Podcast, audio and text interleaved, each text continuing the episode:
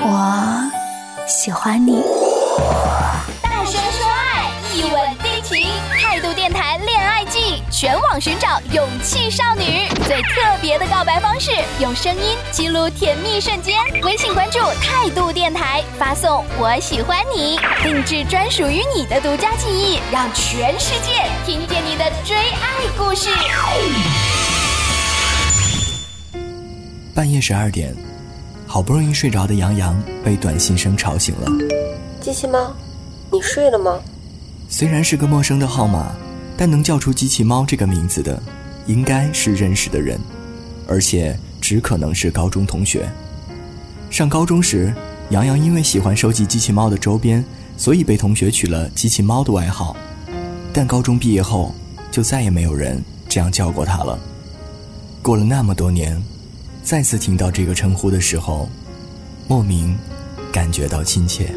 请问你是？我是唐雨欣。你还记得吗？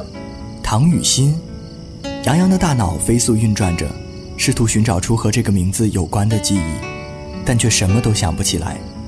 无奈之下，他只有从柜子里翻出高中毕业照，对应着背面的名字，挨个去找。确认了三遍，没找到一个姓唐的名字。于是，杨洋只能试探性的问道：“你是我的高中同学？太好了，你还记得我。”我下周到天津，你有空吗？我请你吃饭。出于礼貌，杨洋本想以工作为由委婉拒绝，但怎料对方却一直坚持，杨洋只好硬着头皮先答应了。之后，在和另一个一直保持联系的高中同学小胖妞确认了确有其人后，杨洋才放心赴了约。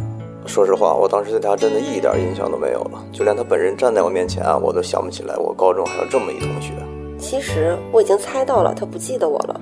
因为我们之前只同班的一年，高二我就转学了，所以当他答应和我见面的时候，我也挺意外的。这次见面和杨洋预想的完全不一样。唐雨欣很健谈，两个人也有很多共同点。杨洋甚至有种相见恨晚的感觉。他很奇怪自己上学时怎么就没注意到这个有趣的女孩。聊天中，杨洋知道了唐雨欣来天津是因为工作调动，也就是说。以后他们还有很多机会可以见面。想到这儿，杨洋竟然还有点小期待。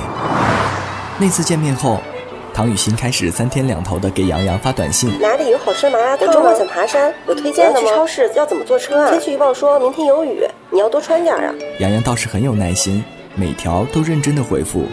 回着回着，就变成了一次马拉松式的聊天。两个月前，杨洋刚和相恋了三年的女友和平分手，而唐雨欣的出现就像是一根救命稻草，让他有了一个可以倾诉心事的对象。那时候也没想那么多，我就觉得有个人说说话也挺好的。我也跟他说了我和前女友的事儿，他也安慰我，跟我说些什么旧的不去，新的不来之类的。杨洋不知道的是，他正在一步一步的掉进唐雨欣布下的甜蜜陷阱。我又不是去抢亲，就是公平竞争。而且那时候他们已经分手了，我顶多就算是个趁虚而入的吧。高中时期的唐雨欣还是一个性格内向的小女孩，平时话不多，在班上也没有关系特别好的同学，除了同桌的小胖妞。两人常常会偷偷的讨论班上哪个男生最好看，也会偶尔分享一些各自的小秘密。小胖妞的人缘倒不错，和班上大部分同学都很熟络。当然，这其中也包括同桌唐雨欣暗恋的杨洋。唐雨欣转学后，小胖妞就成了他的信息来源。杨洋每次考试的成绩怎么样？报了哪所学校？学的什么专业？毕业后做了什么工作？有没有交女朋友？对方是个什么样的人？这些年，也有过几个男生主动追求过唐雨欣，但她却从没有接受任何人。久而久之，她身边的人都知道了她。已经有喜欢的人了，但却没有人知道那个人是谁。直到两个月前，小胖妞的电话让唐雨欣看到了希望。大半夜的，他突然给我打了个电话，神神秘秘的说要告诉我个好消息，把我搞得好紧张。然后他跟我说杨洋分手了。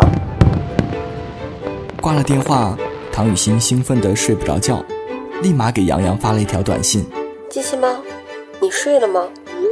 第二天，唐雨欣就风风火火地递交了辞呈，换了发型，收拾行李，订机票。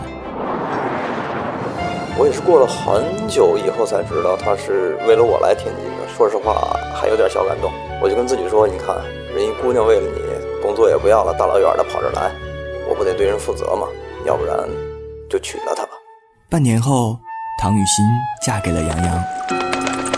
婚礼上，站在唐雨欣身边的小胖妞哭成了泪人，因为只有她知道，在这段来得刚刚好的爱情背后。是一个女孩对爱情的默默坚守和付出。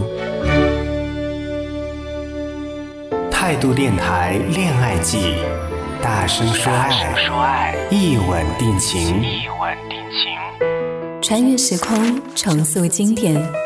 当原乡情遇见江直树，我的少女时代导演陈玉珊最新力作，林与王大陆甜蜜演绎。